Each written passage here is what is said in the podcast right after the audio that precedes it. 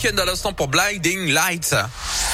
Allez, il est l'heure maintenant de ce rendez-vous. hein. Euh, On en a l'habitude maintenant, 11h50 tous les jours, on le retrouve à cette heure-là. C'est mon Philippe pour la Terre, la Pierre et vous. Alors, euh, c'est parti pour les Jeux Olympiques à Pékin. C'est officiel, hein, la cérémonie d'ouverture. C'est quoi dans un peu plus euh, d'une heure? Exactement, à 13h, Hein? ouais. Des Jeux d'hiver, Yannick, hein, qui sont déjà entrés dans l'histoire avant même de commencer. Cette 24e édition restera à jamais la première organisée sans neige naturelle, mais avec 100% de neige artificielle. C'est du jamais vu.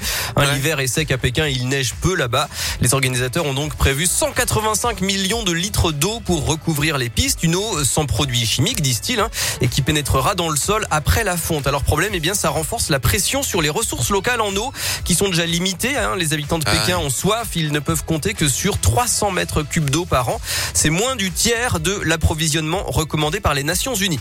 Après la neige et l'eau, deuxième souci, l'air. La mauvaise qualité de l'air à Pékin est connue, hein, mais on est euh, passé de 43 jours de pollution atmosphérique élevée en 2015 à seulement 10 en 2020. Le gouvernement l'annonce fièrement.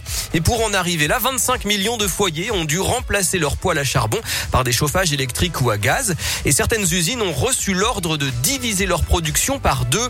Et en fait, ça n'a fait que déplacer le problème, puisque la Ah oui. présence des particules fines en provenance du reste du pays continue de dépasser les recommandations de l'Organisation mondiale de la santé.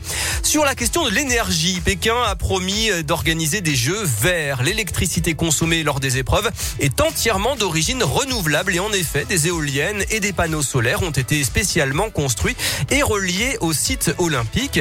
Mais au plan national, le charbon reste roi en Chine. Il représente les deux tiers de la production d'électricité. Et puis enfin, dernier point, le transport. Les flux de spectateurs seront réduits hein, puisque ceux qui viennent de l'étranger sont interdits à cause de la pandémie. Mais certaines pistes de ski sont à 180 km de Pékin et pour y amener les sportifs et le personnel, eh bien une ligne de train à grande vitesse a été construite et des centaines d'autocars sont mises en place. 85% de ces véhicules roulent à l'électricité ou à l'hydrogène avec la logistique et les coûts environnementaux que cela implique.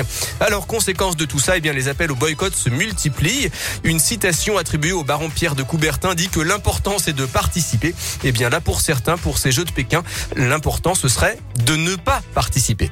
Voilà, c'est dit. Merci beaucoup euh, Philippe. On vous retrouve ce lundi à 11h50 pour le retour de la Terre, la Pierre vous. Une rubrique que vous retrouvez euh, dès maintenant hein, en podcast sur radioscoop.com. On va continuer et terminer finalement euh, la Scoop Family pour démarrer une nouvelle émission. Tu connais la chanson. On va jouer ensemble à partir de midi. Et puis en attendant le retour de vos tubes préférés. Voilà, Gabri Pontet et Mix. C'est Thunder.